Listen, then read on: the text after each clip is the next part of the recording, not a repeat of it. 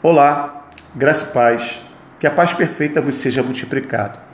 Aqui quem vos fala é o pastor Edson Teixeira da Silva, pastor da Igreja Metodista Central em Queimados. Eu quero compartilhar com você um tema que eu entendo ser de extrema importância para todos nós. Nós tomaremos como base o capítulo 8 de Romanos, no seu versículo 2, onde nós encontramos a seguinte expressão: Pois a lei do Espírito de Deus, que nos trouxe vida por estarmos unidos com Cristo Jesus, livrou você da lei do pecado e da morte. O cristão e a liberdade. Todo ser humano, meus irmãos, é, encontra-se numa situação extremamente difícil diante de Deus. Isso se dá em função do pecado que atingiu em cheio toda a humanidade. Nós estamos separados de Deus. Essa é a realidade do relacionamento homem-Deus. Mas não é e nunca foi essa condição que Deus preparou para a humanidade. E é na própria carta aos Romanos que Paulo ele nos apresenta uma, uma ótima notícia que está relacionada à mudança da condição humana. Antes separados, agora reconciliados.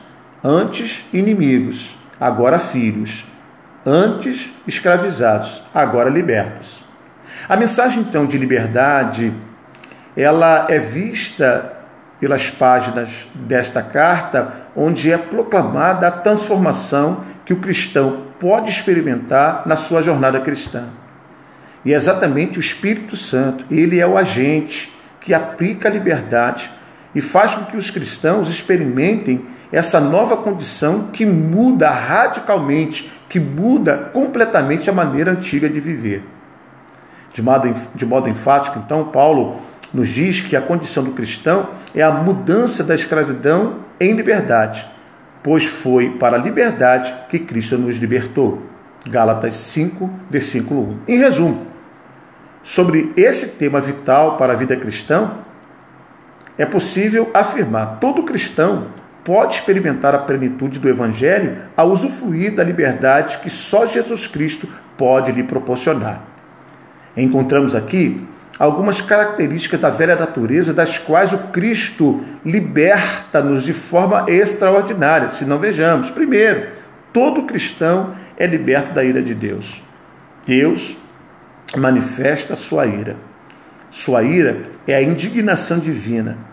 E ela é estabelecida e que se revela em uma ação diferente de fúria, a qual geralmente aponta na direção da raiva, da explosão súbita de cólera contra toda a humanidade. Romanos 1, versículo 18.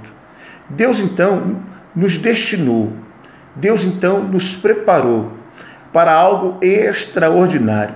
O cristão, então, ele é livre.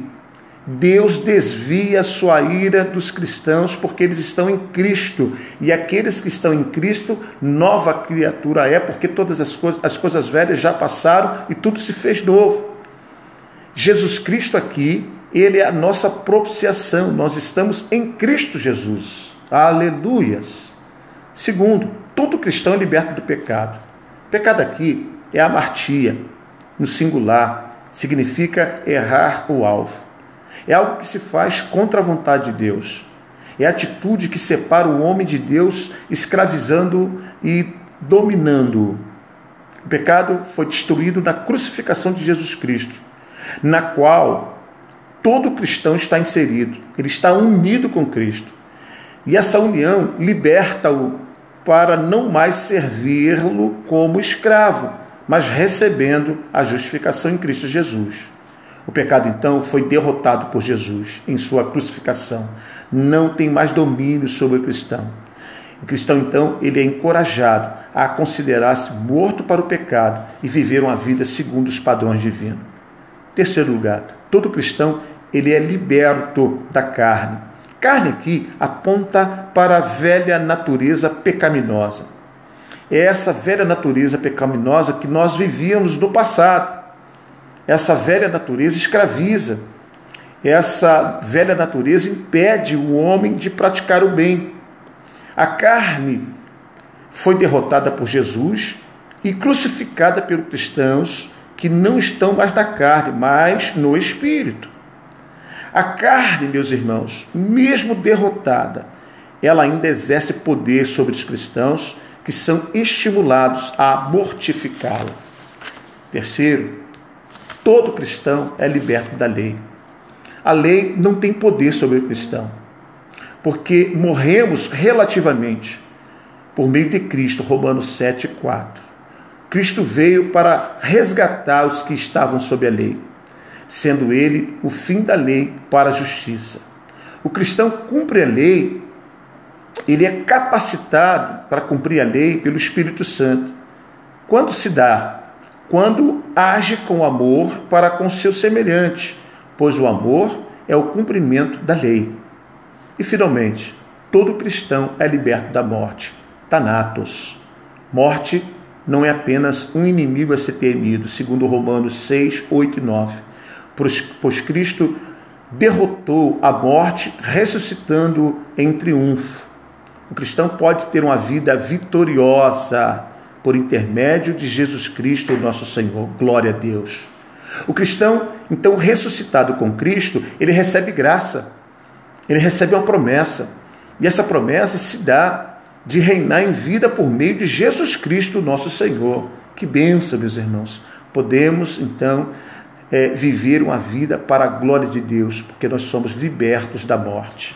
A conclusão que nós chegamos é: cristão liberto por Jesus, ele pode e deve usufruir da verdadeira liberdade mas é orientado a não usá-la mal, pois todas as coisas são lícitas, mas nem todas convêm. Ele não deve deixar-se dominar por nenhuma delas, e nem todas edificam, para que não venham de algum modo tornar-se tropeço para os fracos, não se submetendo novamente a um jugo de escravidão, nem dando lugar à carne. Portanto, meus irmãos, nós podemos viver uma vida segundo os padrões divinos nós podemos viver uma vida para a glória de Deus. Reitero isso. Quando Paulo fala de modo enfático que nós podemos viver uma vida não de escravidão, mas uma vida em liberdade em Cristo, está aqui. A solução para o pecado é Cristo Jesus. A solução para uma vida abençoada é Cristo Jesus. A solução para a sua vida, a solução para a sua família, a solução para a sua casa é Cristo Jesus. Entregue sua vida a Ele. Deixe que ele faça parte da sua história e você vai ver a manifestação da sua glória. Eu creio e Deus vai te abençoar muito, muito para a glória do eterno Deus. Que Deus abençoe você, que o Senhor faça resplandecer sobre ti o seu rosto e lhe dê a paz. Shalom, shalom.